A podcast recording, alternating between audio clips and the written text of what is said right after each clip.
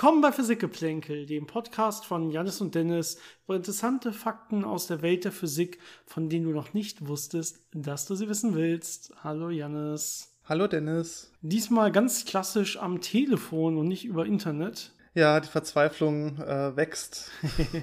du, du bist mal wieder irgendwo anders, richtig? Genau, ich bin gerade in Wien und äh, ja, hier ist das Internet gerade extrem schlecht, also so schlecht, dass man sich nicht mal flüssig unterhalten kann und deswegen machen wir das jetzt so. Das heißt, das österreichische Internet ist schlechter als das deutsche? Kann das überhaupt sein? Ich weiß nicht, ob man das so verallgemeinern oder kann oder ob das einfach. Hängt das immer mit den Plätzen zusammen, wo du hingehst? Kann das vielleicht ein Zusammenhang sein? Vermutlich. Vermutlich ist das der Faktor, ja. Naja, Telefon geht ja auch. Wir sehen uns zwar nicht, aber dafür hören wir uns umso besser und ohne Verzögerung. Das muss irgendwie klappen. Ja, wie war so deine Woche? Wie geht's dir? Ja, ne, also warm vor allem und sonst relativ entspannt diesmal. Also ich habe mir ein paar Tage nicht freigenommen, aber ähm, ich war nicht im Labor und habe von zu Hause Sachen gemacht und das ist dann schon entspannter. Sehr schön. Konntest ein bisschen was auswerten oder hast von zu Hause die Experimente im Labor gesteuert? Nee, ich habe vor allem ausgewertet und ähm, hm. ich würde sogar sagen, Ergebnisse bekommen, also Fortschritte auf jeden Fall. Okay, hört sich, hört sich erstmal gut an. Ja, ähm, wir haben ein bisschen News mitgebracht und darüber soll heute der Großteil der Folge gehen, denke ich. Und zusätzlich zu diesen, zu diesen Wissenschafts- oder Physik-News äh, haben wir natürlich wieder viele tolle Fragen von euch bekommen. Und ich denke, das wird so den anderen großen Teil dieser Folge ausmachen, wie meistens. Finde ich super, finde ich toll, dass ihr es macht. Und äh, ich glaube, äh, Janis, wir bereiten auch für die nächsten Folgen hier und da mal wieder noch ein größeres Thema vor, wo mhm. wir ein mhm. bisschen mehr dann auch reinstecken. Aber ich glaube, heute so, so ein kleines News-Thema reicht heute mal aus. Wir hatten diesmal, glaube ich, wenig Zeit, aufgrund, vor allen Dingen aufgrund einer Reisesituation. Ähm, ich glaube trotzdem, dass es eine spannende und tolle Folge wird. So ist ja nicht. Man muss auch sagen, äh, was wir dachten, dass eigentlich ein relativ äh, einfaches, kurzes Thema wird, schon einiges an äh, Einlesezeit erfordert hat, weil das oft gar nicht so einfach ist, wie es dann äh, ja gerade in solchen Neuigkeiten dargestellt wird und äh, dass dann schon viel mehr dahinter steckt. Ja, es ist allgemein so, dass wir teilweise auch noch Themen auf unserer Liste haben, wo wir denken, das würden wir gerne mal machen, aber da musste man sich eigentlich wirklich so anderthalb Wochen oder so mal äh, nach Feierabend äh, darauf vorbereiten. Und meistens finden wir diese Zeit dann irgendwie einfach nicht. Äh, aber ab und zu kommen ja mal solche Folgen. Ja, wir haben ja in letzter Zeit einige solcher relativ großen äh, allgemeineren Folgen auch rausgebracht. Ich glaube sogar, die Frequenz ist eher höher als kleiner geworden, um ehrlich zu sein. Dementsprechend äh, finde ich, äh, das ja, läuft eigentlich ganz gut und sowas wie heute ist ganz äh, spannend nebenbei. Es soll ja auch heute nicht langweilig werden, vor allen Dingen durch eure tollen Fragen. Da hat uns viel, vieles, vor allen Dingen so, so ein bisschen grenzwert Philosophisches erreicht, hatte ich das, das Gefühl beim Lesen dieser Fragen. Äh, nicht nur, aber teilweise. Wir müssen mal gucken, wie weit wir darauf wirklich eingehen äh, und wie weit wir das dann so ein bisschen im Raum stehen lassen, würde ich sagen. Äh, wie, mit was willst du anfangen, Janis? Ich, lass, ich überlasse dir einfach mal diese Option, diese Entscheidung. Ich würde sagen, wir fangen mit den Fragen an. Das haben wir letztes Mal auch so gemacht und das war, glaube ich, ganz gut. Ja, okay. Äh, machen wir. Kein Problem. Ähm, ganz kurz, wie immer, vorweg, wie könnt ihr uns überhaupt solche Fragen zukommen lassen? Wie immer per E-Mail, physikgeplänkel.gmail.com. Physikgeplänkel zusammengeschrieben, geplänkel mit AE.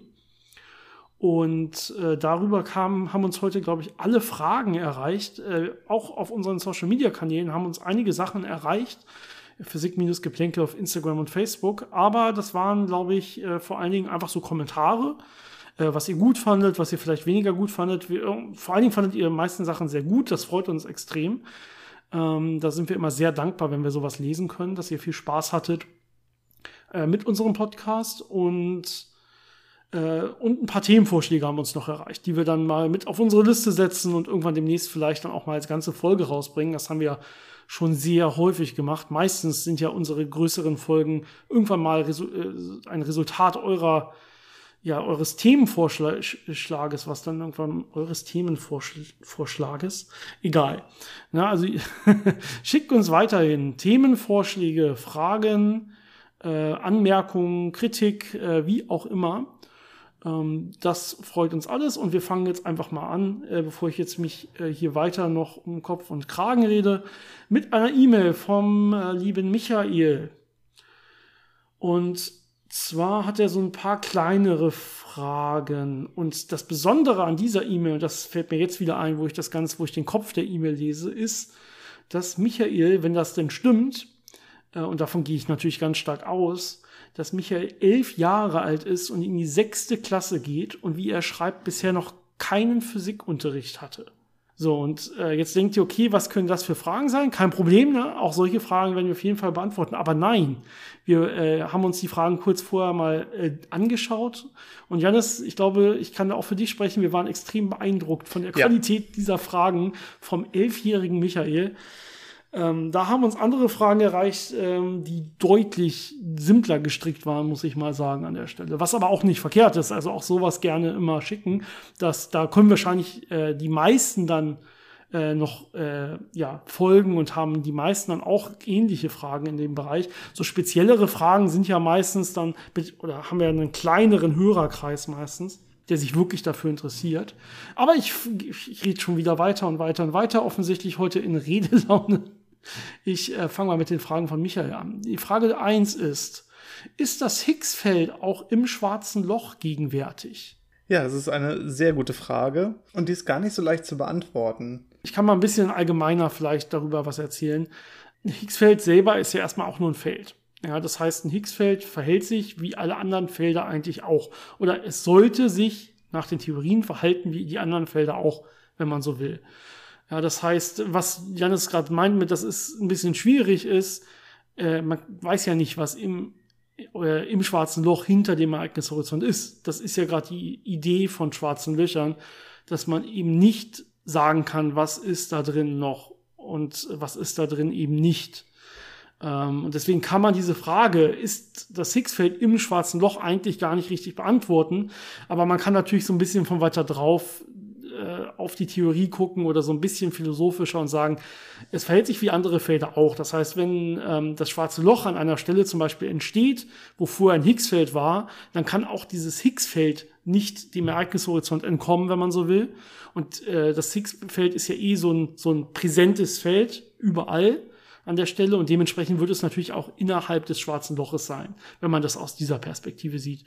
Denke ich jetzt zumindest. Janis, wie siehst du das? Ich denke auch, wenn man davon ausgeht, dass man ja lokal nicht spürt, dass man über den Ereignishorizont geht ähm, und das Higgsfeld ja dafür sorgt, dass die ganzen Elementarteilchen eine Masse haben, ähm, würde man das, glaube ich, schon merken, wenn das Feld plötzlich nicht mehr da wäre.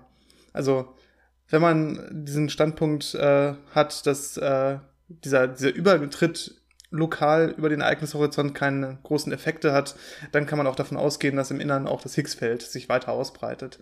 Allerdings, wenn man sich so Quantenfeldtheorien auf, äh, ja, auf gekrümmten Raumzeiten anguckt und äh, Raumzeiten mit schwarzen Löchern anguckt, mit Ereignishorizonten, gibt es manchmal schon so äh, bestimmte Effekte, die durch die Anwesenheit von Ereignishorizonten entstehen. Deswegen ist das, äh, glaube ich, nicht ganz so trivial, aber ich glaube schon, dass man sagen kann, das Feld wird dann auch im Inneren sein, aber natürlich äh, können dann Anregungen des Feldes nicht aus dem schwarzen Loch mehr entkommen.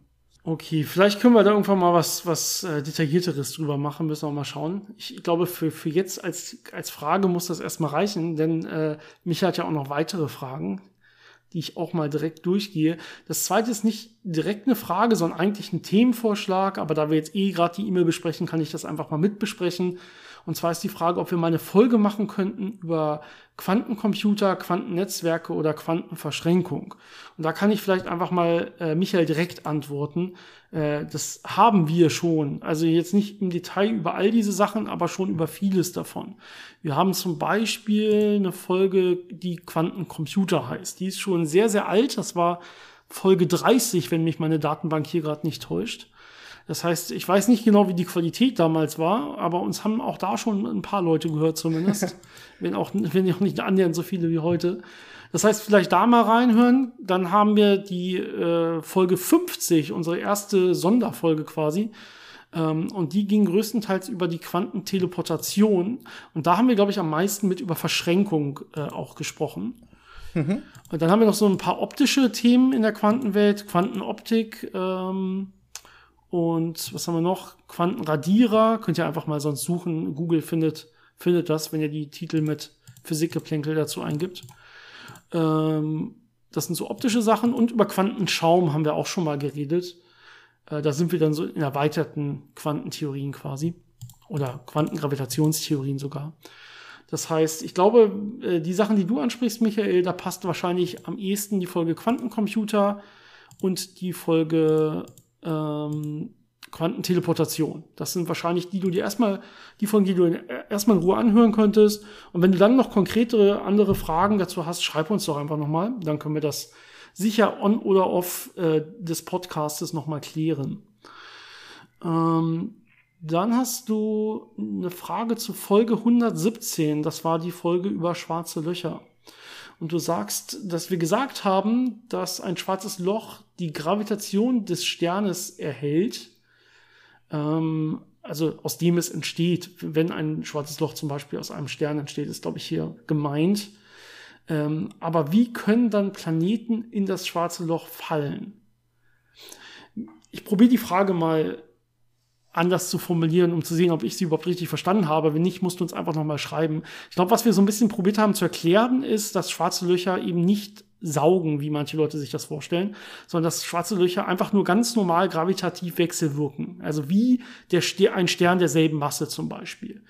Ja, und ähm, da gibt's keine besonderen anderen Anziehungskräfte oder Saugkräfte oder sowas. Dementsprechend, wenn ich jetzt einfach unsere Sonne mit einem schwarzen Loch ersetzen würde mit derselben Masse, dann würden weiterhin die Planeten auf deren Bahnen bleiben und nicht ins schwarze Loch fallen. Das ist richtig. Genau. Aber das heißt natürlich im Umkehrschluss nicht, dass nichts ins schwarze Loch fallen kann. Ja, auch in unsere Sonne ist ja ganz, ganz viel gefallen und fällt auch immer noch regelmäßig ganz, ganz viel. Denn die wenigsten Körper haben ja stabile Orbits um eine Sonne und auch um ein schwarzes Loch. Ja, meistens sind das ja irgendwelche spiralförmigen äh, Bahnen, die dann irgendwann auch im äh, schwarzen Loch oder in, in der Sonne enden zum Beispiel. Das heißt, das passiert natürlich trotzdem zuhauf, dass da auch so ein Planet zum Beispiel mal in so ein schwarzes Loch eingesogen wird. Aber natürlich wird es nicht äh, ständig passieren. Also es ist schon relativ selten, dass dann mal ein Planet äh, gerade auch vielleicht zufällig vorbeikommt, durch das äh, Sonnensystem fliegt und dann genau das schwarze Loch trifft und dann eingesaugt wird. Also es ist schon, die Frage ist schon sehr berechtigt. Ja, und das, äh, der, das Weltall ist ja viel, viel leerer, als man sich meistens so vorstellen kann.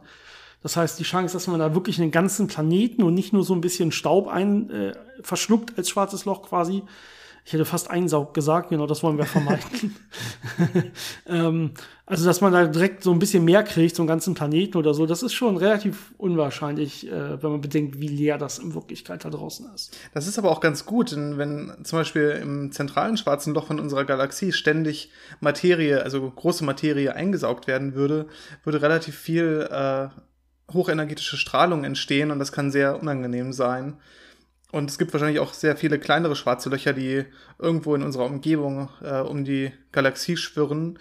Und auch wenn die ständig irgendwie große Planeten oder sowas äh, verschlucken würden, würde relativ viel harte Strahlung entstehen, die auch äh, wahrscheinlich Leben auf der Erde gefährlich werden könnte. Also es ist schon ganz gut, dass es eben so selten passiert.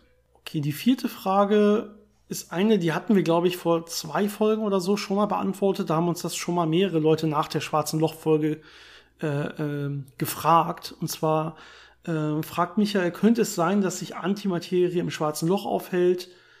Ähm, ja, spekuliert noch ein bisschen weiter, dann würde ja das Innere des schwarzen Loches nur aus Energie quasi bestehen und das könnte dann als Hawking-Strahlung ausgestrahlt werden. Ähm, ja, vielleicht, ich glaube, das müssen wir jetzt nicht nochmal machen. Vielleicht hörst du da nochmal den Anfang, ich glaube, der vorletzten Folge an. Ähm, das müsste zumindest die gewesen sein, glaube ich. Entweder da haben die wir oder ein paar die mehr. Fragen beantwortet. Ja, und da haben wir ein paar mehr Fragen beantwortet und da war das unter anderem äh, im Detail auch noch drunter, ähm, dass das natürlich passieren kann, aber dass das eigentlich keinen Unterschied macht, ob es da jetzt Materie oder Antimaterie verschluckt, um es nochmal ganz kurz zusammenzufassen. Gehen wir mal weiter. Die nächste E-Mail hat uns von Mark erreicht. Äh, und hier nicht verwechseln, uns haben gerade zwei Marks direkt nacheinander geschrieben. Das ist jetzt der erste der beiden Marks, ohne die Nachnamen zu nennen. Beide mit K oder mit C oder? Nee, beide, beide mit C in der Tat, Ah. ja. Ähm, und zwar ist hier ein bisschen eine Frage, wir haben, wir haben, man, man vergleicht ja, und wir haben das auch öfter gemacht, so ein bisschen, wenn man die allgemeine Relativitätstheorie und die Beschreibung der Gravitation als Raumkrümmung beschreibt, dann vergleicht man das ja gerne mit so einem gespannten Tuch. Und wenn man da Kugeln reinlegt, dann wird das Kugel ein bisschen gedehnt. Ähm, das ist ja so, ein- so ein Standardbild, was, was wahrscheinlich die meisten mittlerweile kennen. Und er sagt, äh, ob das nicht sowieso von Anfang an dieser, dieser Vergleich hinkt, weil ja das Ganze nur zweidimensional ist und in Wirklichkeit ist das Ganze ja ein dreidimensionales, äh, ja, die Raumzeit selber ist ja drei beziehungsweise sogar vierdimensional, wenn man die ganze Raumzeit nimmt, die da gekrümmt wird, was ja auch wirklich passiert. Wir haben ja auch gravitative Zeitdilatation und solche Sachen, das ja auch so ein, so ein Raumzeitkrümmungseffekt ist. Ähm, ja, dann, dann, dann klappt dieser Vergleich ja von Anfang an nicht, oder? Ja, das ist so ein bisschen, äh, die Absicht dahinter ist ja nicht, dass es akkurat die reale Situation darstellt, sondern dass so analog eine Situation erschafft, die man sich besser vorstellen kann. Und weil man sich zwei Dimensionen besser vorstellen kann als drei Dimensionen und das natürlich in diesem Beispiel auch wirklich sich äh, ja bauen kann, also so ein Tuch spannen kann und da Kugeln reinwerfen, um das wirklich äh, zu sehen und auszuprobieren, wie das funktioniert, ist das eine ganz gute Analogie, die auch nicht wirklich falsch ist, ähm, aber es hat natürlich seine Grenzen und ähm, wenn man dann halt diese ja diese diese dritte Dimension reinbekommt, weil es ja in dieses Loch reinfällt, das darf man natürlich dann nicht äh, wortwörtlich nehmen, sondern die Krümmung ist ja eigentlich intrinsisch. Das heißt, äh, es sind einfach nur die Abstände, die sich ändern. Es, ist, es dehnt sich nicht in eine andere Dimension. Das ist immer so ein bisschen kritisch an der Stelle. Aber so für die, für die Vorstellung ist das schon, ja, also ich würde sagen, man könnte sagen, mathematisch äquivalent. Ähm, in drei Dimensionen müsste man sich das dann eben vorstellen als so eine Art Gitter und dieses Gitter wird dann verformt, wenn dann eine Masse durchfliegt. Aber sowas kann man jetzt nicht also es ist ein bisschen schwieriger, sich vorzustellen und es ist auch äh, wesentlich schwieriger, sowas umzusetzen, um damit zu spielen und um das zu demonstrieren. Ähm, deswegen passt das schon. Ja, das ist immer das Problem bei Modellen. Also sie sind immer sehr schön, um sich so Sachen ein bisschen bildlicher vorzustellen. Aber wenn man zu stark daran festhält und damit irgendwas argumentieren will, was vielleicht sogar über die Theorie hinausgeht, dann geht das meistens äh, schief an der Stelle. Das heißt, letztendlich, wenn man wirklich irgendwas argumentieren will, damit muss man immer eigentlich auf die eigentliche Sprache zurückgreifen, nämlich auf die Mathematik dahinter. Und alles andere ist eher für das eigene Verständnis. Genau, es ist eine Verständnishilfe. Ja.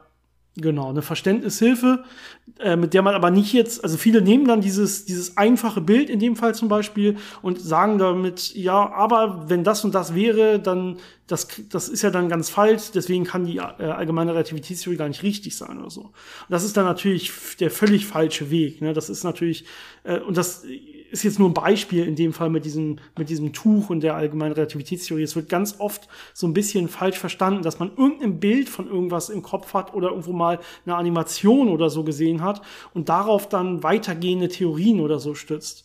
Wenn man das machen will, muss man sich wirklich immer die Mathematik selber angucken. Die lügt nicht. Alles andere sind erstmal nur Interpretationen. Was könnte man sich eventuell darunter vorstellen? So ein bisschen als Hilfe, aber leider auch nicht mehr. So, dann kommen wir vielleicht zum zweiten Mark und zu, zur Frage des zweiten Marks.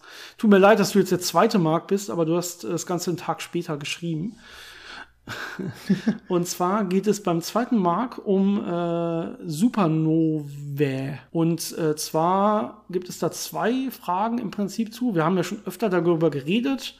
Ich gucke mal gerade, also wer darüber noch mal genauere Details wissen will, wie sowas passiert und wie dann überhaupt Sterne entstehen und sowas, ich habe es auch rausgesucht, Folge 35 hieß damals noch mit sehr coolen Namen Auf zu den Sternen. Oh. Und äh, in Folge 35, was auch schon ewig, ewig, ewig lange her ist, nämlich im September 2019, da haben wir über Sternentstehung, äh, Sterntypen und auch Supernovae und so geredet. Das heißt, sonst da einfach noch mal reinhören, aber zu diesen beiden Fragen natürlich. Die erste Frage ist, warum sind Supernovae äh, des Types 1a äh, immer gleich hell? Was unterscheidet sie von anderen Arten? Äh, weil es ja als sogenannte Standardkerzen benutzt wird. Ja, also man benutzt diese Supernovae des Typen 1a gerne, um äh, im Prinzip, ja, die, die, man weiß, die sind immer gleich hell und dementsprechend kann man einfach messen, wie viel Licht kommt hier an, dann weiß man, wie weit sind sie entfernt und hat im Prinzip so eine Art Lineal, wenn man das Universum vermessen will.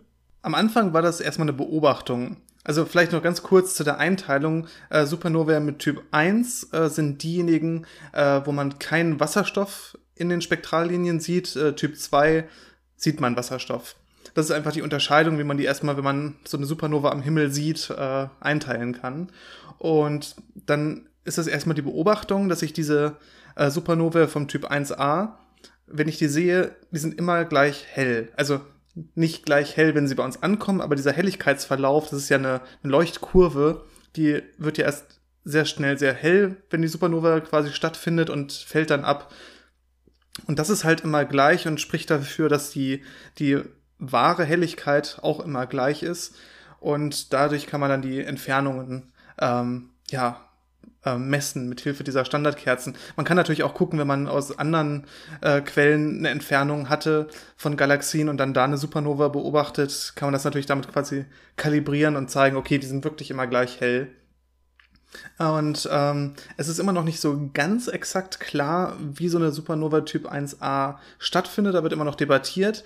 Aber es ist am wahrscheinlichsten, dass es sich dabei um eine, ja, eine nukleare Explosion handelt von einem weißen Zwerg. Wir hatten schon mal erzählt, weiße Zwerge sind ja mögliche sehr kompakte Überreste von, von der Sonne, die keinen Strahlungsdruck mehr hat, wo die Kernfusion zum Erliegen kam und das dann einfach kollabiert aber nicht dicht genug und nicht massiv genug ist, um Neutronenstern oder ein schwarzes Loch zu werden. Äh, da hat man halt diesen weißen Zwerg. Und ähm, wenn jetzt dieser weiße Zwerg aber noch Materie dazu bekommt und schwerer wird und schwerer wird, dass der Druck und die Temperatur sich da drinnen stark erhöhen, dann fangen irgendwann wieder diese ähm, ja, nuklearen Reaktionen an, Kernfusionsprozesse fangen an und ähm, weil der weiße Zwerg eben nicht wie ein normaler Stern auf Temperaturerhöhung einfach mit einer leichten Ausdehnung reagieren kann und das kompensieren kann, sondern weil er ja, ja so kompakte, degenerierte Materie hat, dass er eben nicht mehr anders darauf reagieren kann, äh, steigt der Druck dann einfach immer weiter an und die Temperatur steigt immer weiter an. Es kommt dann zu so einer äh, Runaway Reaktion, also es ist äh, völlig außer Kontrolle geratene nukleare Reaktion und äh, das wird dann so viel Energie dabei frei, dass es diesen äh, weißen Zwerg einfach komplett zerreißt. Und das ist dann diese Supernova Typ 1a. Ja, das kann natürlich nicht mit jedem passieren, sondern du hast ja gerade schon relativ scharfe Kriterien genannt, wann genau das nur so stattfinden kann. Und ich glaube, da kommt ein bisschen dann auch her, dass die Helligkeit dementsprechend ungefähr immer gleich ist. Man hatte also jetzt hier immer ungefähr diese weißen Zwerge, die relativ eine relativ knappe Range haben von Massen und so weiter. Und äh, dann wird zusätzlich irgendwie von außen meistens noch Masse hinzugefügt, so wie es bisher aussieht zumindest. Und dann wird's, wird das Ganze ja irgendwann sich so weit aufbauen, bis es gerade kurz vorm Explodieren ist, dann explodieren. Das heißt, da sind wir ungefähr beim, ja, da haben wir überall dieselbe Zusammensetzung, wenn man so will, und überall dieselbe Physik und deswegen ist auch alles ungefähr gleich hell, zumindest in dem, in dem Rahmen, wie uns, wie uns das für solche großen Entfernungsmessungen überhaupt interessiert. Genau, weil die ja eben diese, diese sehr homogene, degenerierte Materie haben zum größten Teil, sind die ja schon alle sehr, sehr, sehr ähnlich und äh, weil diese Explosion eben genau dann stattfindet, wenn die kurz vor dieser sogenannten Chandrasekhar-Grenze sind, also kurz vor dem, wo sie quasi zu einem Neutronenstern kollabieren könnten. Genau. Ähm, ist es halt immer ja, immer dieser gleiche Punkt, über den die dann rüber gepusht werden und wo es dann zur Explosion kommt. Und deswegen ist das vermutlich äh, sehr vergleichbar. Also es, es gibt nicht so viele äh, Variablen, die groß anders sein könnten und das, äh, diesen Verlauf der Supernova dann komplett äh, verändern könnten. Ist ja auch nicht so, dass wie bei einer Kernkollaps-Supernova irgendwelche Richtungsabhängigkeiten sein können, je nachdem, wie das Ganze zusammenfällt und wie da Schockwellen entstehen und wie da irgendwelche Turbulenzen entstehen, sondern es ist ja wirklich eher so, dieses kompakte Objekt wird einfach auseinandergerissen und äh, fliegt in alle Richtungen auseinander. Und das ist ja auch sehr, ja, reproduzierbar, würde ich mal sagen. Mhm. Ähm, eine zweite Frage passt ganz gut zu dem, was du schon gesagt hast. Du meintest nämlich, es gibt ja bei diesem Typ 1a keinen äh, Wasserstoff und in dem Fall auch keine Heliumlinien, die man messen kann, die man nachweisen kann. Ähm, und das ist eigentlich auch Marks zweite Frage. Warum ist das so? Bedeutet das, dass diese Elemente vollständig verschwunden sind? Äh, wann passiert das? Passiert das während der Phase des Schalenbrenns? Ja, ich denke, das hängt damit zusammen, welche äh, Elemente denn noch vorhanden sind und ein weißer Zwerg ist ja schon quasi eine ausgebrannte Sonne. Also ist ja nicht mehr viel übrig von diesen ja. leichtesten Elementen. Und ich denke, das ist der einfache Grund, warum dann da auch in der Supernova nichts mehr zu sehen ist. Vor allem, weil ja durch diese, durch diese Kernfusion, die ja dann noch stattfinden, äh, während oder vor der Explosion, äh, alle möglichen nieder, also Elemente mit niedrigen Ordnungszahlen verschmelzen zu relativ hohen Ordnungszahlen, äh, wird da einfach nicht mehr viel übrig sein. Und so ein weißer Zwerg stößt ja auch im Prinzip, bevor er zum weißen Zwerg wird, erstmal seine ganze Hülle außen auch erstmal komplett ab. Ne, du sagst ja selber, das, was da zurückbleibt, ist eigentlich nur dieser ausgebrannte Kern. Das heißt, diese innen im Kern brennt das Ganze natürlich durch oder fusioniert durch zu diesen höheren Elementen. Und äh, außen sind eventuell noch leichtere, aber die werden dann abgegeben, zum Beispiel durch einfache äh, äh, ja, Sonnenwinde oder durch Strahlung oder so, dadurch, dass sie einfach irgendwie Fluchtgeschwindigkeit erreichen und dann nach und nach äh, dann ähm, dem Kern quasi verlassen. Und irgendwann bleibt dann, wir reden ja über sehr lange Skalen, ja, da bleibt dann irgendwann dieser weiße Zwerg als Kern quasi zurück und der hat dann eben nicht mehr diese, diese, ähm, diese leichteren Elemente. Genau. Ein großer Stern, der ja ähm, kollabiert, weil innen drin der äh, nötige Strahlungsdruck nicht mehr da ist, um gegen die Gravitation zu wirken, der hat ja außen noch diese massiven Wasserstoffschalen. Äh, also diesen Bereich, wo noch keine Kernfusion groß stattgefunden hat. Und das wird ja dann bei einer Supernova nach außen geschleudert und schön mit Energie bestrahlt. Und dann sieht man eben da schön die Spektrallinien bei diesen äh, anderen Supernova-Typen. Aber wie du schon erklärt hast, beim Weißen Zwerg ist es einfach schon weg. Gut, wir hoffen, das reicht. Ansonsten schreib uns gerne einfach nochmal. Ähm, dann haben wir noch zwei E-Mails bekommen, die eigentlich zusammengehören. Da wurden nur quasi noch Fragen vergessen und zwar vom Florian. Auch vielen, vielen Dank dafür. Äh, das sind relativ lange E-Mails mit relativ lang formulierten Fragen, die wir, glaube ich, hier nicht so äh, komplett durchgehen können und sollten. Ähm, ich hoffe, das ist okay für dich, Florian, und du verzeihst uns das. Wir probieren das, glaube ich, ein bisschen zusammengefasst zu beantworten. Wir haben uns das natürlich in Ruhe äh, wirklich durchgelesen zusammen vorher und äh, dementsprechend wir können durchaus auf die einzelnen Punkte kurz eingehen, aber ich werde es immer probieren, ein bisschen allgemeiner zusammenzufassen. Und zwar geht es um unsere letzte Folge. Wir haben hier über diese fundamentalen Konstanten des Universums geredet. Und dass man mit äh, ja, 26, 26 unabhängigen Parametern oder Messgrößen, die man quasi reinstecken muss, dass man damit dann unser Universum bisher zumindest nach, mit aktuellen Theorien beschreiben kann. Ja, da fehlen noch ein paar Sachen, die wahrscheinlich die wir wahrscheinlich brauchen, die da noch nicht mit drin sind. Äh, Stichwort dunkle Energie und so. Wahrscheinlich zumindest, ne? Aber ähm, ja, bisher in den aktuellen Theorien braucht man halt diese 26 freien Parameter, Messgrößen, die man quasi reinstecken muss. Und dazu sind äh, ja dem Florian viele Fragen gekommen. Und es ist ja vor allen Dingen so ein bisschen theoretischer Natur. Ähm, und ich versuche erstmal ganz allgemein zu antworten, ohne dass ich die Frage konkret vorlege, vorlese. Mhm. Ähm, ein Problem, was, glaube ich, im Verständnis hier so ein bisschen zumindest durchscheint, vielleicht ist es auch falsch, aber äh, so wie ich das jetzt hier zumindest gelesen habe und verstanden habe, ist, ähm, dass nicht ganz klar ist, dass diese Wahl der Basis dieser 26 Konstanten, dass die völlig frei ist oder nicht völlig frei, aber dass die sehr, sehr frei ist. Ja, wir haben uns jetzt hier für 26 entschieden. Ne? Wir hatten gesagt, eine für die allgemeine Relativitätstheorie und dann noch irgendwie vier für die schwache Wechselwirkung und so weiter. Hört die letzte Folge sonst nochmal.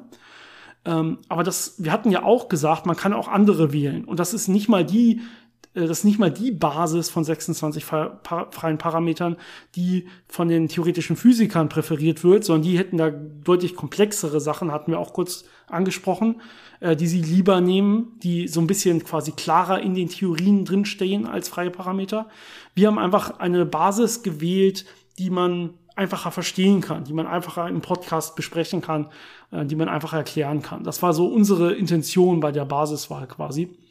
Ähm, das heißt aber nicht, dass diese Basis irgendeinen Vorteil gegenüber von anderen Basen hätte. Also das heißt, es heißt jetzt nicht, dass man, man sagt, okay, wir nehmen zum Beispiel alle 15 Ruhemassen als Messwerte mit rein, dass das irgendeinen Vorteil darüber hat, wenn man sagt, wir nehmen in Wirklichkeit noch äh, irgendwelche Higgsfeld-Interaktionen oder so mit rein, über die man dann die Ruhemassen herleiten kann. Es ist nicht das eine fundamentaler als das andere. Das ist mathematisch exakt äquivalent. Ja, man kann sich entweder für das eine entscheiden oder für das andere. Da ist zum Beispiel eine Frage von Florian, dass er sagt, dass wir die Lichtgeschwindigkeit selber so ein bisschen degradiert hätten, weil die ja mit drin steckt äh, in der Feinstrukturkonstante, glaube ich, oder? Mhm, ja. Genau. Ähm, Ähm, aber wir haben da nichts degradiert. Das ist eine freie Wahl. Entweder wir nehmen das eine oder das andere. Die Aussage ist, das braucht einen freien Parameter, einen Messwert, den man reinstecken muss. Welchen man da nimmt, ist völlig egal. Der eine ist nicht mehr wert als der andere. Und das sind ja eh nur Vorstellungen von uns, was jetzt wirklich dahinter steckt. Die mathematische Theorie, ja, die, die, da, da können wir ja alles umdichten, wenn man so will. Also man kann ja alles irgendwie transformieren mit anderen Einheiten und anderen Messgrößen und so weiter. Was aber bleibt ist, dass man diese 26 Messwerte wirklich reinstecken muss, damit man wirklich mit dieser Theorie unser Universum abbilden kann. Aber welche das jetzt sind, ist erstmal, wie gesagt, völlig unabhängig.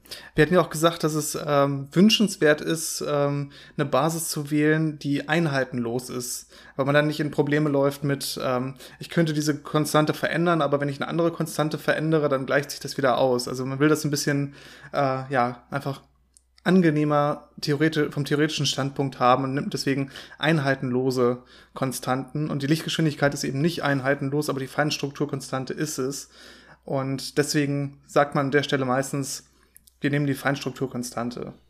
Und äh, mhm. außerdem ist es ja mittlerweile auch so, dass man die Lichtgeschwindigkeit nicht mehr als, äh, als eine Variable hat, sondern dass man die einfach definiert hat als die ist fix und jegliche Änderungen, die die Lichtgeschwindigkeit erfahren könnte, würde man dann in der Feinstrukturkonstante sehen. Genau, das ist, man verschiebt dann quasi die Normierung der Einheiten, wenn man, genau. wenn man so will. Aber nicht mehr die Zahl der Lichtgeschwindigkeit, die ist quasi fix. Das kann man machen, weil man eben, ja, man muss sich nur für einen Messwert entscheiden, den man reinstecken will. Den kann man sich aber frei aussuchen. Das ist das Tolle. Ähm, die meisten Fragen drehen sich hier noch so ein bisschen über den axiomatischen Charakter oder diesen axiomatischen Anteil von Theorien grundlegend. Also was eine Theorie braucht ja grundlegend immer so ein paar Annahmen, die sie trifft, die sie selber nicht so selber beweisen kann, sondern die braucht sie halt, die sagt also, wenn das und das so ist, dann läuft meine, mein mathematisches Konstrukt dahin, dass diese und diese Gleichung gelten und diese und diese Bewegungsgleichung gelten und so weiter. Ja. Und natürlich wäre es so, wenn dann diese Annahmen, diese Axiome nicht gelten, dann würde erstmal auch die Theorie nichts sagen können. Das ist dann quasi dies, das ist die gegenteilige Aussage. Dann, dann gilt die an der Stelle einfach nicht. Ähm, und ähm, Florian spricht hier zum Beispiel von, wo fange ich mal an? Ähm, zum Beispiel von der Masselosigkeit von Bosonen, zum Beispiel von Photonen. Ja, also Photonen, also Licht bewegt sich ja laut der Relativität, laut den Relativitätstheorien zum Beispiel mit Lichtgeschwindigkeit und ist masselos. Und das nimmt man ja erstmal so an. Und jetzt ist zum Beispiel eine Frage, die ich jetzt hier zum Beispiel so rauslese, was würde eigentlich passieren, wenn das nicht gilt? Also was würde passieren, wenn jetzt auf einmal eine Ruhemasse ähm, von einem Photon gefunden wird, die natürlich extrem, extrem klein ist, also unterhalb aller bisherigen Messgrößen, aber sie wird dann irgendwann mal gefunden mit genaueren Messungen, würde das automatisch dazu führen, dass zum Beispiel die Relativitätstheorien nicht mehr gültig sind? Ja, das sind immer sehr gute Fragen. Ähm, also erstmal die, die Masselosigkeit vom Photon, das kommt ja aus diesen Quantenfeldtheorien.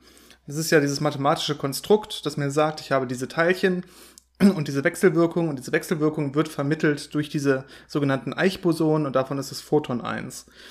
Und in manchen Fällen können diese Eichbosonen eine Masse haben ähm, durch bestimmte Wechselwirkungen, weil die Theorie halt ja die, die, diese Form hat und in anderen Fällen ist es nicht der Fall. Und bei Photon ist es halt nicht der Fall. Das heißt, wenn man jetzt eine Photonmasse messen würde, ähm, gibt es zwei Möglichkeiten, wie man damit umgehen kann. Man kann sagen, okay, damit ist das gesamte Ding falsch für mich, die ganze gesamte Theorie und ich muss eine andere Theorie finden. Oder was man, was meistens der Fall ist, ist, weil es ja eben in den meisten Fällen sehr gut klappt und sehr gut stimmt und dann nur eine ganz, ganz kleine Abweichung ist, dass man sagt, okay, hier muss noch was extra sein, eine Ergänzung dieser Theorie, irgendeine andere Wechselwirkung, irgendein anderes Feld, irgendeine Modifikation von den Gleichungen, die das dann erklärt. Und das wäre dann äh, höchstwahrscheinlich das, was man in so einem Fall äh, finden würde, wenn man nicht eine Idee hat, wie man eine grundlegende Theorie findet, die das dann alles genauso gut erklärt. Und genauso ist es auch bei der Relativitätstheorie. Wenn jetzt ein Photon massebehaftet wäre, ähm, würde sich wahrscheinlich einiges ändern. Aber es würde nicht unbedingt heißen, dass die ganze Theorie hinfällig wäre, sondern es wäre dann immer noch eine effektive Theorie in der Annahme, dass dieses äh, Photon masselos ist und dann hat man irgendwelche Korrekturen, ähm, die diese Masse berücksichtigen und, und auch die Folgen davon berücksichtigen. Wahrscheinlich würde dann zum Beispiel Lorenz-Invarianz verletzt sein und solche Geschichten. Ähm, ja, das sind dann halt so diese, mhm. diese Anpassungen, die gemacht werden. Man kann sich das so ein bisschen vorstellen, im einfachen Fall ist das ja, was man in der Schule gelernt hat, das ideale Gasgesetz, wo man sich anguckt, wie äh, Druck und Temperatur und Volumen bei so einem idealen Gas sich äh, zueinander verhalten. Und das kann man ja auch messen mit vielen Gasen, das stimmt sehr gut. Aber natürlich äh, hat man da Korrekturen und die sieht man meistens erst in Spezialfällen. Also viele Gase sind sehr nah dran an diesem idealen Gas, äh, so dass man diesen Unterschied zwischen dieser Idealisierung und der realen Variante nicht sieht. Und erst bei bestimmten Situationen hat man dann, dass zum Beispiel die Ausdehnung der einzelnen Moleküle eine Rolle spielen oder Stoßprozesse eine Rolle spielen. Und äh, auch da sagt man ja nicht, okay, die Theorie ist falsch, ich brauche was ganz Neues, sondern man erkennt, ich habe hier vereinfachende Annahmen getroffen, äh, auf denen dieses ideale Gasgesetz beruht hat und die muss ich modifizieren, die muss ich ergänzen und dann kriege ich was, was die Realität besser beschreibt. Sehr schön. Ähm, fragt noch ein bisschen weiter, zum Beispiel ähm, zur Raumzeit. Ja, wir haben ja unsere 3 plus 1 Dimensionen, drei Raumdimensionen, eine Zeitdimension, die wir dann in der, ab der speziellen Relativitätstheorie so als gemeinsame Raumzeit quasi wahrnehmen in den Theorien. Und äh, die Frage hier ist im Prinzip, warum davon überhaupt nichts auftaucht in unseren 26 freien Parametern. Also ist das irgendwie nicht, nichts Fundamentales, was man reinstecken muss in die Theorien? Ähm, und ist hier wieder ein bisschen auf diesem, das, das hängt natürlich wieder mit diesen axiomatischen Bedingungen der Theorien zusammen. Ja, die gehen einfach davon aus an der Stelle, dass man diese hat. Ja, das ist jetzt kein Messwert, den ich reinstecken muss, selber in die Theorie zu sagen, ich habe drei Raumdimensionen und eine Zeitdimension oder so. Sondern, ja, das, das nimmt die Theorie so an. Und wenn man jetzt irgendwie doch noch eine weitere Raumdimension zum Beispiel finden würde, da gibt es ja durchaus äh, Experimente, die in die Richtung gehen und auch theoretische Überlegungen, dass es noch weitere, zum Beispiel sehr klein ver verquirlte Dimensionen, wenn man so will, äh, gibt, die man einfach so nicht wahrnehmen kann auf makroskopischen Skalen ähm, dann würde das wieder auch nur dazu führen, dass man, wie du gerade erklärt hast, wahrscheinlich einfach die Theorien erweitern muss in, in diesem Bereich, äh, in diesen Grenz, über diesen Grenzbereich hinaus, der bisher noch nicht äh, quasi angeschaut wurde. Aber trotzdem ist ja die ja, Vorsa Vorhersagekraft der Theorien in, den, in der makroskopischen Welt genauso gut weiterhin. Auch wenn man da jetzt sowas noch finden würde. Oder man findet halt eine Theorie, wie zum Beispiel Stringtheorie oder M-Theorie, die eben mehr Dimensionen vorhersagen. Und wenn man das dann auf diese 3 plus 1 Dimensionen äh, projiziert, das liefert, was wir bisher äh, sehen und mit, mit den Theorien beschreiben. Also es könnte natürlich sein, dass es da noch eine ja, übergeordnete Theorie gibt. Aber auch hier ist es so, ähm, das ist so dieser Unterschied zwischen, ich habe eine Theorie und die benutze ich, um die Natur zu beschreiben. Und alles, was diese Theorie ausmacht, sind keine Naturkonstanten, sondern einfach Bestandteile der Theorie, damit sie funktioniert, damit sie konsistent ist. Und die Naturkonstanten sind dann einfach die Werte, die ich noch brauche, um mit dieser Theorie, die an sich funktioniert und konsistent ist, äh, Vorhersagen zu machen, die auch in der Realität fußen. Ne, also mhm. es ist äh, zum Beispiel, wenn ich ein, ein Objekt wiege, dann ist die Funktion der Waage und alles, was dahinter steckt, überhaupt nicht relevant. Das ist einfach mein, mein Messapparat, der ist fix. Und das Einzige, was dann wirklich äh, das hinterher mich interessiert, dieses Ergebnis ist, wenn ich das dann wiege, das Gewicht, das ich bekomme, diese Masse. So ungefähr kann man sich das vorstellen. Also die Theorie an sich und wie sie aufgebaut ist, äh, ist kein freier Parameter, sondern ist einfach so ein, ja, auf einer höheren Ebene quasi schon eine Wahl, die ich getroffen habe, die ich äh, herausgesucht habe, weil sie eben gut passt. Und äh, diese, dieses, diese, ja, quasi diese Kalibrierung, diese Anpassung an die Realität findet dann über diese Größen statt, die ich messen muss. Und dann kommen eben die Vorhersagen für alles andere raus. Okay, ich, ich glaube, ich, den, den Rest übergehe ich mal so halbwegs, weil der eigentlich mit beantwortet wurde. Zumindest sehe ich das jetzt erstmal so. Äh, wenn Florian, wenn du es anders siehst, äh, schreib uns einfach nochmal weiter, dann äh, können wir vielleicht äh, selber nochmal direkt antworten. Ich gehe nochmal zu deiner zweiten E-Mail, denn da haben wir noch nicht drüber gesprochen. Ich muss aber sagen, die Fragen aus deiner ersten E-Mail ähm, waren deutlich, ich würde fast sagen, sinnvoller als aus deiner zweiten. Die beiden, die du danach nachgeschoben hast, sind ein bisschen skurrilerer Natur. Es war allerdings auch schon nach Mitternacht, sehe ich an deiner E-Mail-Zeit. Wahrscheinlich liegt es daran, da habe ich genauso wirre Gedanken, wenn ich noch im Bett liege und nochmal dringend irgendwas schreiben muss. Ähm, und zwar geht es weiter um diese fundamentalen Größen, zum Beispiel äh, fällt dir jetzt hier noch ein, solche Größen wie Pi und E, die ja als Konstanten mit in Gleichungen drin stehen. Was ist eigentlich mit denen? Ja, warum, warum haben wir solche? Also meine Frage jetzt dazu, vielleicht das hast du so direkt nicht aufgeschrieben. Warum haben wir jetzt solche eigentlich gar nicht mit erwähnt? Das sind doch auch irgendwie Konstanten, die mit in den Formeln stehen. Ja, und ähm, dann bist du dann noch ein bisschen weitergegangen und hast gesagt, ja, aber was ist denn, wenn man zum Beispiel da was verändert? Also Pi beschreibt ja irgendwie Kreise und Kreisbahnen. Und äh, wenn ich jetzt sage, Pi ist gar nicht Pi, sondern ich ersetze Pi vielleicht durch irgendeine andere Größe, die ich stattdessen in die Gleichungen schreibe oder sowas. Was passiert dann eigentlich physikalisch letztendlich? Dann hast du dir Gedanken darüber gemacht, wie sieht das eigentlich aus, wenn ich zum Beispiel eine Raumzeitquantelung habe. Die gibt's ja in manchen äh, Quantengravitationstheorien, die jetzt äh, so ein bisschen weiterblicken quasi und äh, das ist natürlich noch nichts von äh, Konsens, wenn ich mal so will, oder noch nichts vom irgendwie bestätigt, äh, wo man sagt, die Raumzeit selber ist gequantelt, ist gar nicht kontinuierlich, geht so schrittweise. Und da würde es ja gar keine richtigen Kreisbahnen geben, sondern nur so angenäherte Kreisbahnen, so immer ein Pixel weiter, so wie wir bei einem Computerbildschirm zum Beispiel. Da müsste man quasi so eine Kantenglättung haben, wenn man wirklich einen Kreis haben will, letztendlich. So wird es zumindest bei Computern gemacht. Ähm, oder, ja, da werden schöne Kanten mitgemacht, aber so ähnlich geht es auch bei Kreisen. Und ähm, ja, da muss man gucken. Das hat aber, also diese, dieses, dieser zweite Teil, mit was passiert, wenn die Raumzeit gequantelt ist und so, hat überhaupt eigentlich überhaupt nichts mit der Konstante Pi zu tun selber. Ja, das ist völlig unabhängig davon. Und dass jetzt wirklich Pi und E in diesen ganzen Gleichungen mit drin stehen, ist ja auch völlig willkürlich gewählt. Das hängt ja völlig mit der Wahl der Einheiten zusammen äh, und so weiter, ja, mit unserem Zahlensystem zusammen, dass wir überhaupt ein Zehner-Zahlensystem haben äh, und so weiter. Ich meine, E benutzt man einfach gerne, weil es so, weil's so leicht ist. Ja, man kann ja E einfach ableiten und dann ist es wieder E. Das ist der einzige Grund, warum man es benutzt. Ansonsten könnte man auch Exponentialfunktionen und Logarithmen zu ganz anderen Basen nehmen, was ja auch äh, öfter mal in anderen Theorien gemacht wird. Also völlig ähm, zufällig quasi ausgesucht, dass man da jetzt überall E mit drinstehen hat.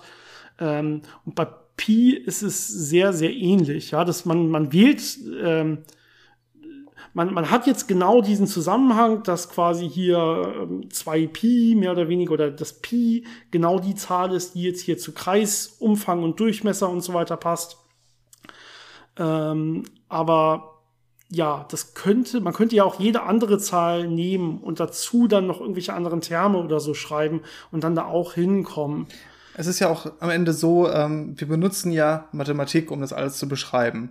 Und in der Mathe Mathematik hat man ja diese, ähm, ja, diese Wahl getroffen. Äh, zum Beispiel Pi ist ja die Nullstelle auch vom Sinus und vom Cosinus.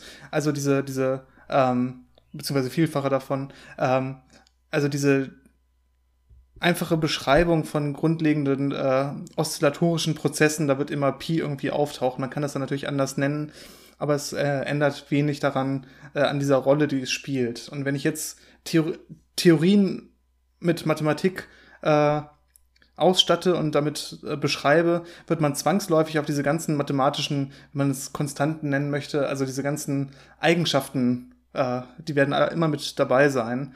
Und das hat jetzt keine wirklich große Rolle für die Physik an sich, sondern ist einfach nur ein, ja, ein Ausdruck davon, dass man eben Mathematik benutzt, äh, um die physikalischen Sachen zu beschreiben. Und dann ist das immer mit mhm. dabei. Und wenn sich jetzt die physikalische Natur irgendwie ändern würde, die, das Universum ändern würde, ähm, oder die, die auch, ja, so, so eine quantisierte Raumstruktur ändern würde, dann würde ich eben nicht mit dem mathematischen Bereich, äh, der mir einen Kreis beschreibt und dafür Pi benutzt, äh, beschreiben können, weil das einfach nicht zutrifft, ähm, da hilft dann auch keine Änderung von Pi, sondern es ist einfach nicht äh, der richtige Ansatz, um das zu beschreiben, sondern dann muss man eben andere mathematische Bereiche nehmen, um diese Sachen zu beschreiben. Und da gibt es ja Ansätze, dass man so, ja, so Netzwerke nimmt, so, so Graphentheorie benutzt und dann einfach diese Verbindung von den Graphen und Kanten und das alles äh, eine Bedeutung hat. Mhm. Und ich bin mir gar nicht sicher, ob Pi da überhaupt äh, drin vorkommt an sich. Äh, aber das ist dann halt ein ganz anderes Teilgebiet der Mathematik. Das heißt, ähm, die Mathematik selber wird nicht äh, modifiziert, sondern ist ja eine logisch hergeleitete quasi Konstante, ähm, sondern was ich zur Beschreibung wähle, ändert sich. Und genauso ist ja auch äh, was du gesagt hast, E ist halt praktisch, äh, weil man damit Differentialgleichungen sehr schön lösen kann und weil äh, E hoch x abgeleitet wieder E hoch x ist. Ähm, aber wenn, wenn ich das nicht benutzen wollen würde, dann würde ich halt einen anderen andere mathematische Operationen nehmen oder andere mathematische Größen nehmen, aber die, ja, die, an der, an dem Bestehen von E würde das ja nichts ändern. Also es ist so ein bisschen, da muss man immer ein bisschen aufpassen, ähm, dass es nicht, nicht eine Veränderung der Mathematik am Ende ist, sondern einfach die Wahl, welchen Bereich der Mathematik ich wie einsetze, um die Realität zu beschreiben. Mhm. Genau. Und so wie E und Pi und so in Formeln drinstehen, das sind erstmal einfach nur Zahlen. Ne? Das heißt, äh, man könnte die genauso gut einfach in die Einheiten zum Beispiel mitziehen, wenn man will. Also äh, wenn man wenn man jetzt so ein E oder ein Pi in der Formel findet, ist es ja nichts anderes als erstmal irgendeine Zahl ohne Einheit, die da mit drin steht. Die könnte man auch verschwinden lassen mehr oder weniger, was jetzt äh, nicht dem widerspricht, dass man es natürlich trotzdem braucht, wenn man Kreisbewegungen oder Kreise oder so beschreiben will. Aber das erklärt vielleicht, warum es nicht so als fundamentale Messgröße, um das Universum be zu beschreiben, irgendwie mit reingehört, mit rein muss, solche Größen. Ja, das war vielleicht noch ein Teil dieser, dieser Überlegung oder dieser Idee, warum, warum werden eigentlich, kommen eigentlich solche Konstanten nicht vor? Und äh, ja, das ist, glaube ich, Teil der Antwort. Genau, am Ende sind es einfach Zahlen, die ich ja benutze ja. und die muss ich nicht messen. Genau. Im zweiten Teil der dreht sich dann nicht um diese Überlegung dieser gequantelten Raumzeit, um vielleicht so Pi ein bisschen zu verändern, sondern da machst du dir Gedanken, wie man dann eh irgendwie so ein bisschen ja äh, redundant machen könnte. Du sagst, du könntest zum Beispiel statt ähm, ja statt e einfach sowas wie e hoch pi schreiben und das dann dementsprechend anders nennen. Und damit hättest du so einen neuen fundamentalen Parameter, der die so zusammenführt. Ja, aber das ist ja auch wieder nur eine neue Zahl, die ja erstmal sonst nichts macht. Ja, E hoch Pi ergibt ja einfach irgendwas, ergibt irgendeine schöne Zahl. Und das war's dann auch. Mehr ist es auch nicht. Und klar kannst du die in, Gle in Gleichungen mit reinschreiben. Und hier und da müsstest du vielleicht äh, irgendwelche anderen Parameter anpassen, damit das dann mit den Einheiten und mit, äh, mit den Größen und Verhältnissen wieder hinkommt. Aber ansonsten hat das, das hat halt physikalisch überhaupt keine Auswirkungen. Ja, das sagt überhaupt nichts darüber aus, ist das eine redundant oder nicht oder brauche ich das eine mehr als das andere. Das sind einfach nur Zahlen in unseren Gleichungen und mehr nicht. Da steckt erstmal keine tiefere physikalische Bedeutung drin. Genau. Gut, ähm, ja, also der Teil war ein bisschen schwierig, ich glaube, weil es ein bisschen für uns auch schwierig zu verstehen war, was du genau gemeint hast an der Stelle. Wenn du sagst, wir haben dich da komplett missinterpretiert und du meintest das in Wirklichkeit komplett anders, ja, das kann vorkommen, äh, dann tut uns das leid, schreib uns einfach nochmal, lass uns einfach nochmal einen Kommentar da, ob uns, ob dir das ein bisschen geholfen hat, was wir so über deine E-Mails gesagt haben. Das würde uns auch freuen, so als Antwort. Und äh, sonst schreibe ich, schreibe ich dir dann auch nochmal gern zurück oder wir überlegen uns, ob wir da in der nächsten Folge nochmal ein bisschen was weiteres zu sagen. Aber auf jeden Fall viele, viele spannende Gedanken, gerade zu dieser letzten Folge. Und ich hoffe, da haben wir noch mal ein bisschen Klarheit reingebracht für alle. Und Janis, ich würde sagen, wir gehen direkt rüber zum heutigen Hauptthema. Nämlich, ähm, es ist wieder was Spannendes passiert. Es wurde ein neues Paper veröffentlicht. Und in dem Fall ist das eine Zusammenfassung ähm, von so vielen kleineren Auswertungen und vielen kleineren Papern, die schon seit längerem Ze längerer Zeit gemacht werden. Diese Auswertung läuft auch schon seit langem. Das Paper kam raus am 28. Mai, vor einer Woche etwa. Und ähm, ja, das sind Resultate vom sogenannten Dark Energy Survey. Das sind drei Jahreszusammenfassungen, drei Jahresauswertungen quasi und ähm, die haben ein bisschen was bestätigt, was total gut ist, was äh, vorher, was sehr gut eigentlich äh, zu vorherigen Messdaten passt äh, und das Ganze ein bisschen genauer macht. Aber sie haben auch eine extrem gute äh, dunkle Materie-Karte erstellt und die weist deutliche Abweichungen in manchen Bereichen auf zu dem, was man bisher erwartet hat. Und jetzt äh, kann ich vielleicht als Einleitung einmal ganz kurz, ähm, das Ganze hieß ja Dark Energy Survey aber sie haben dunkle Materiekarten erstellt. dunkle Energie, Dark Energy und dunkle Materie sind ja zwei völlig verschiedene Sachen. Wir kommen, glaube ich, gleich darauf, warum die eigentlich sich um Dark Energy kümmern, aber gleichzeitig auch solche Auswertungen, quasi so Nebenauswertungen machen können, die dunkle Materie betrifft und dunkle Materie betrifft. Aber vielleicht noch mal eine ganz grobe Einführung, damit wir nicht alle auf dem falschen Fuß erwischen. Mhm. Ähm, dann vielleicht einfach, ne, Dark, ich habe gesagt, gesagt gerade, dunkle Energie, dunkle Materie sind irgendwie verschiedene Sachen. Wir haben ja auch immer bei den Fragen, da sprechen wir über einfach über solche Wörter, ohne dass wir sie noch mal grob erklären. Aber ich glaube, wenn es zum Hauptthema geht, sollten wir, bevor, bevor wir dann näher drauf eingehen, einmal wieder alle äh, abholen und uns alle mit allen ins selbe Boot setzen quasi. Gerade weil das an der Stelle doch sehr fies ist mit, äh, ja, dass beides gemessen wird, aber das heißt dann Dark Energy Survey und deswegen ist es da ja. wirklich gut, das nochmal klarzustellen. Genau, genau, genau. Dunkle Energie war das, was irgendwie die, diese Ausdehnung, die ja beschleunigte Ausdehnung des Universums bewirkt, wenn man so will. Ja, das, da kommen diese Begriffe kosmologische Konstante her. Die hatten wir auch in unserer letzten Folge als so einen freien Parameter, dieser 26 eben äh, mit eingeführt. Das ist quasi dieses dunkle Energie.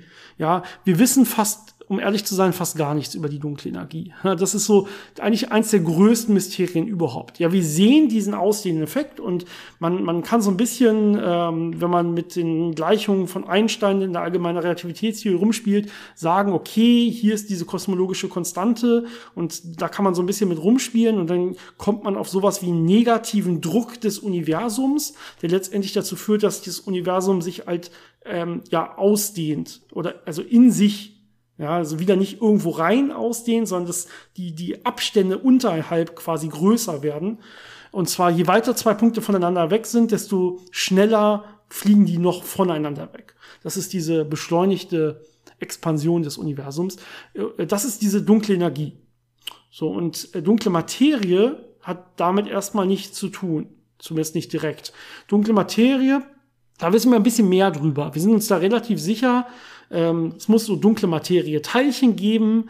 Ja, da sucht man zum Beispiel im CERN nach sehr, sehr schweren. Man sucht in anderen Experimenten teilweise nach sehr, sehr leichten. Also immer in diesen Bereichen, wo man noch nicht ganz so genau gemessen hat, nach diesen dunkle Materie Teilchen. Aber wir sind ziemlich sicher, sie müssen da sein. Wir wissen ungefähr, äh, wie sie Wechselwirkung wirken, wie sie hantieren müssen, quasi, wie sie äh, mit anderen ja, mit unter, untereinander wechselwirken müssen, wie sie mit anderer Materie wechselwirken müssen. Und ähm, ja, das, diese dunkle Materieverteilung sieht man vor allen Dingen, wenn man sich Gravitationseffekte anguckt, so von Galaxien oder Galaxiesystemen oder so. Da kann man relativ gut sagen, okay, das bewegt sich so, als wäre viel mehr Masse da, als wir wirklich sehen können. Also als im sichtbaren Bereich, also elektromagnetisch heißt das, ne? nicht nur fürs menschliche Auge sichtbar, sondern allgemein sichtbar. Und dunkel ist dann eben alles, was nicht elektromagnetisch wäre in dem Fall. Das heißt, die Wechselwirkung, wenn es eine gibt, ist auf jeden Fall schon mal nicht elektromagnetisch. Und da muss ein Haufen von da sein. Und zwar deutlich mehr als sichtbare Materie. Sonst macht das überhaupt keinen Sinn. Ja, also gibt es diese Rotationskurven von Galaxien und so. Das kann man alles angucken und auswerten. Und da haben wir schon öfter drüber geredet. Ähm, und da haben wir, glaube ich, drei Folgen mindestens drüber. Dunkle Materie und Aktionen haben wir, glaube ich, mal besprochen. Äh, sucht sonst die Folgen einfach nochmal, wenn ihr da mehr drüber wissen wollt. Ähm, aber genau, es gibt diese Hinweise und man ist dem relativ gut auf der Spur, auch wenn man noch nicht so weit ist, dass man das dunkle Materie-Teilchen gefunden hat. Es mag sogar mehr als eins geben, die in der Komposition die dunkle Materie ausmachen, so wie wir sie heute wahrnehmen. Aber das ist mehr oder weniger im kleineren Rahmen. Ja, dunkle Materie um einen Stern rum, dunkle Materie um eine Galaxie herum. Da spricht man von solchen Halos, weil ähm, ja die so ein bisschen weiter verteilt sind, ähm, als es normale Materie machen würde, die deutlich stärker sich so zusammenklumpt. Ja, also der, der, der dunkle Materie Halo ist quasi so eine Art dunkle Materie, ja, so, so eine Art dunkle Materie Schale, um eine Galaxie herum, die aber deutlich größer ist als die Galaxie selber zum Beispiel. Und damit kann man dann auf einmal halt, oder relativ gut oder sogar sehr gut, wenn man so will, ähm, diese ganzen Gravitationseffekte erklären, die man sich ohne diese dunkle Materie nicht erklären könnte. Und das Interesse der Forschung ist natürlich jetzt zu gucken, wo ist diese dunkle Materie wie verteilt? Ähm, entspricht das den Vorhersagen, die man mit dieser, äh, diesem Lambda-CDM-Modell der Kosmologie ähm, machen kann? Ähm, entspricht das dem, was wir über unser Universum wissen? Und genau das gleiche ja auch mit der ähm, dunklen Energie. Verhält die, also hat die die Größe, die man ja messen kann, immerhin, auch wenn man nicht wirklich versteht, was es genau ist, aber hat es die richtige, äh, die richtige Größe, äh, wie das Modell vorhersagt und äh, wie das dann mit der Ausdehnung und der Ausdehnungsgeschichte des Universums zusammenpasst oder gibt es da Abweichungen, die vielleicht Hinweise darauf geben, wie anders könnte das sein. Und da kommen jetzt diese Beobachtungen ins Spiel und ähm, es gibt da verschiedene Gruppen, die das machen und auch über die Jahre immer wieder Ergebnisse publizieren. Und ähm, was vielleicht noch ganz interessant ist, jetzt wurde wieder diese, wurden Ergebnisse publiziert und diese leichte Abweichung wurde gesehen, äh, was die dunkle Materie angeht. Und natürlich wird dann sehr schnell wieder darüber berichtet, äh, Einstein wurde widerlegt, äh, die Relativitätstheorie stimmt nicht, äh, möglicherweise und so. Also es ist wieder sehr. möglicherweise ist dann immer sehr leise. Genau. Ne? Und ähm, ja, das, das Interessante ist, vor fünf Jahren gab es die gleichen Ergebnisse schon mal mit den gleichen äh, Aussagen dazu äh, von anderen Gruppen gefunden. Also ähm, es kann was dran sein, aber es ist halt interessant, dass es jedes Mal wieder so, so ein bisschen gehypt wird, ähm, obwohl das einfach alles immer nur in die gleiche Richtung zeigt und, und äh, ja, interessante Ergänzungen wahrscheinlich gibt. Aber darüber reden wir gleich noch. Ähm, aber die Grundlage davon ist erstmal, man nimmt sich ein Teleskop. In dem Fall war das das Victor M. Blanco Teleskop in Chile. Das hat vier Meter Durchmesser und beobachtet den Nachthimmel und guckt sich ganz, ganz, ganz viele Galaxien an. In dem Fall war das über ein paar Jahre, äh, waren das über 200 Millionen Galaxien, die man sich angeguckt hat. Und man guckt sich dann an deren Position und äh, deren Rotverschiebung und ähm, das Licht von, also wie das Licht von den Galaxien bei uns ankommt. Und wenn man das macht, kriegt man so eine Übersicht darüber, welche Galaxien sind wie weit weg, bewegen sich wie schnell von uns weg und das hilft einem dabei zu verstehen, in welchen Abständen dehnt sich das Universum wie stark aus, wie wirkt die dunkle Energie äh, in Abhängigkeit vom Abstand von Galaxien von uns. Und das ist, deswegen heißt es äh, Dark Energy Survey, weil das das Hauptziel ist, äh, ganz viele Galaxien zu beobachten, deren ja, diese scheinbare Fluchtgeschwindigkeit von denen zu beobachten, die Hubble-Konstante zu bestimmen und dann zu gucken, ähm, wie, welche Eigenschaften hat dunkle Energie? Ist das in allen Richtungen gleich? Hat sich das irgendwie verändert mit der Zeit. Ähm, der schöne Nebeneffekt ist, dass man, wenn man diese ganzen Galaxien sehr genau beobachtet, man auch äh, sogenanntes Gravitational Lensing beobachten kann, also diesen Gravitationslinseneffekt.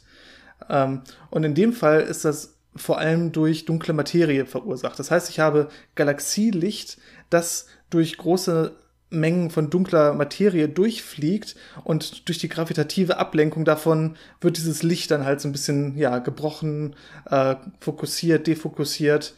Und das kann man eben mit Hilfe sehr guter Analysetechniken dann äh, aus diesen ganzen Beobachtungen herausrechnen und damit kriegt man dann eine Verteilung von dunkler Materie im Weltall. Also wo habe ich wie viel Gravitationslinseneffekte gesehen, äh, wo ist damit dann wie viel dunkle Materie wie verteilt.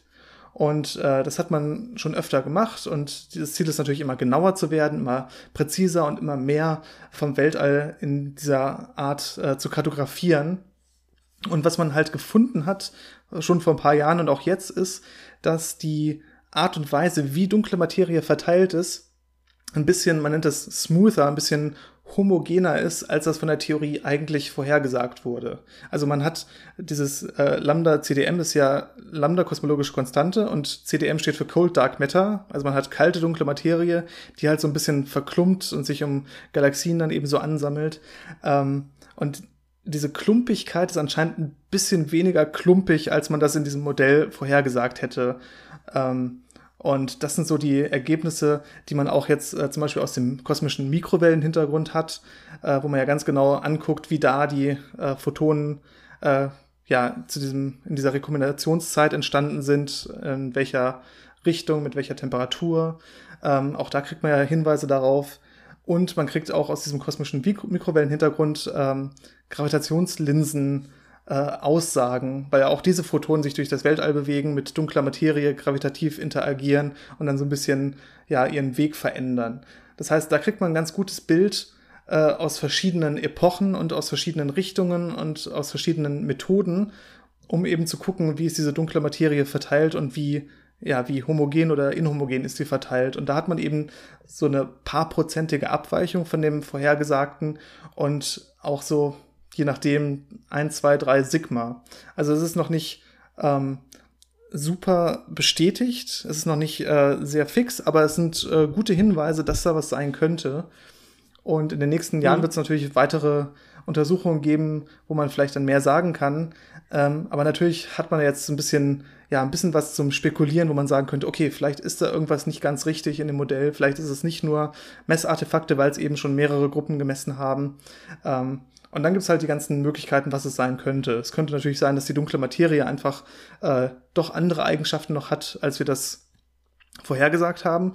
Es könnte natürlich aber auch sein, dass es, dass die Relativitätstheorie irgendwo ein bisschen modifiziert werden muss, dass sie auf diesen Skalen sich ein bisschen anders verhält, dass die Materie dann eben nicht äh, sich verklumpt, sondern ein bisschen homogener verteilt ist. Ja, das, der Nachteil, wenn man am Telefon sitzt, man kann ja auch nicht dazwischen grätschen, weil man sich gar nicht sieht. Ne? Du hast ja im Prinzip einfach das, das ganze Paper erklärt, wenn man so will. Sehr schön. Ich weiß gar nicht so richtig, wie viel man noch erzählen kann. Also genau, es werden im Prinzip mehrere Sachen gemessen. Das hast du alles schön erklärt. Ich versuche es einfach noch mal so ein bisschen zusammenzufassen, ein bisschen die Hintergründe noch mal. Genau. Und man hat ja einmal sowohl sowas wie die kosmologische Konstante vermessen. Ne? Das trifft ganz gut, stimmt ganz gut überein mit den Daten zum Beispiel dieser Planck-Mission, die die kosmische Hintergrundstrahlung vermessen hat. Die kommen ungefähr auf ähnliche Werte. Dann hat man sowas vermessen wie ja, wie viel dunkle Materie gibt es? Jetzt nicht dunkle Energie, ja, wie bei der kosmologischen Konstante, sondern dunkle Materie. Wie viel gibt es? Auch das trifft ja ungefähr, stimmt ungefähr überein mit den Daten von Planck. Ja, das, das passt schon ungefähr. Das, was nicht übereinstimmt, ist ein anderer Parameter und das ist diese Smoothheit, diese Glattheit, wenn man so will, dieses ähm, wie weit verteilt, wie, wie oder wie doll verklumpt im Gegensatz ist die dunkle Materie. Ja, die Gesamtheit der dunklen Materie stimmt ungefähr, aber sie ist deutlich ja, deutlich smoother, deutlich äh, weiter verteilt, deutlich glatter und nicht ganz so schön verklumpt.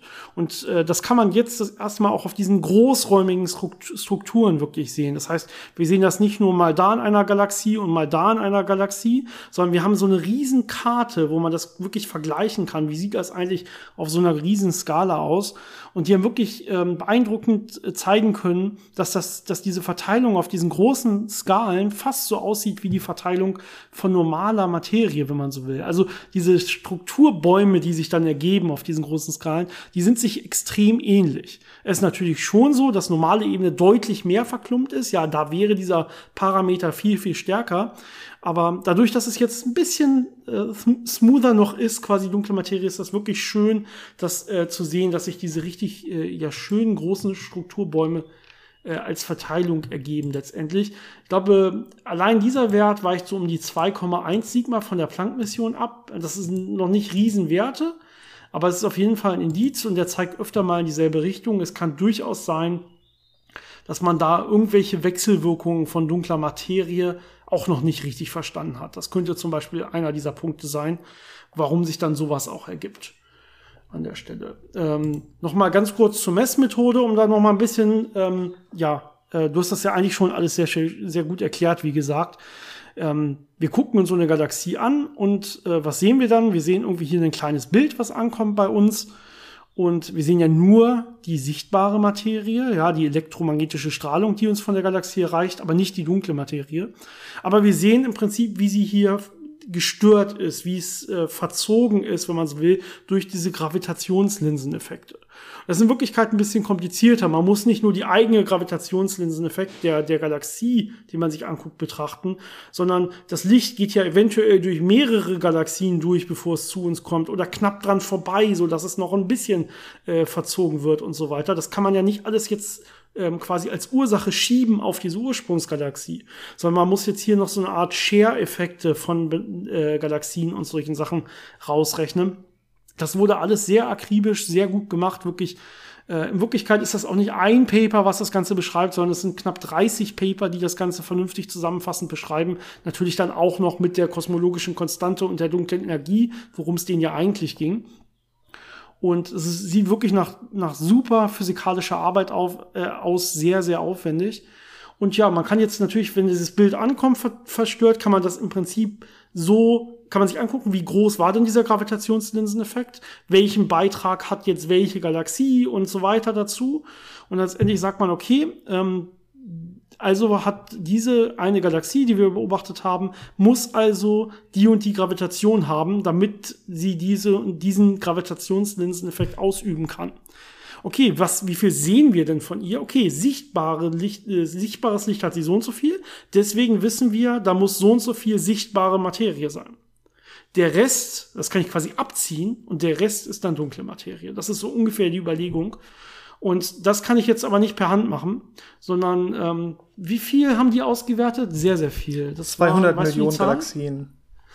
200 Millionen Über Galaxien, ja, da werden nicht da werden nicht arme Bachelorstudenten rangesetzt und äh, müssen das äh, auswerten per Hand oder so, sondern da werden natürlich clever Algorithmen geschrieben, äh, so dass man dann ähm, diese Beobachtung mit dem Teleskop automatisch letztendlich auswerten kann und dann äh, Werte bekommt, äh, die dann alle miteinander abgeglichen werden und äh, statistisch wird das natürlich alles sehr aufwendig aufbereitet. Aber das sind so ungefähr die Hintergründe und ja, das diese 2,1 Sigma sind durchaus was, was man sich bisher überhaupt nicht erklären kann. Und wenn das wirklich wahr ist, muss man sich auf jeden Fall was überlegen, wo man dachte, man hätte die dunkle Materie schon wirklich gut verstanden. Da ist offensichtlich auch noch mehr, was man noch nicht verstanden hat. Also da müsste man dann wirklich hingucken.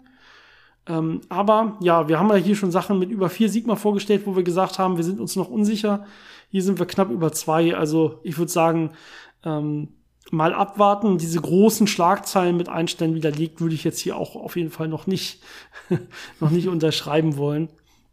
Ähm, da muss man wirklich noch, ja, noch einiges an Forschungsarbeit reinstecken, bis man sieht, ob uns das zu neuen Physik, äh, ob uns das zu einer neuen Art von Physik führt oder zu einer, zu neuen Teilchen oder Wechselwirkungen, die man bisher noch nicht kennt.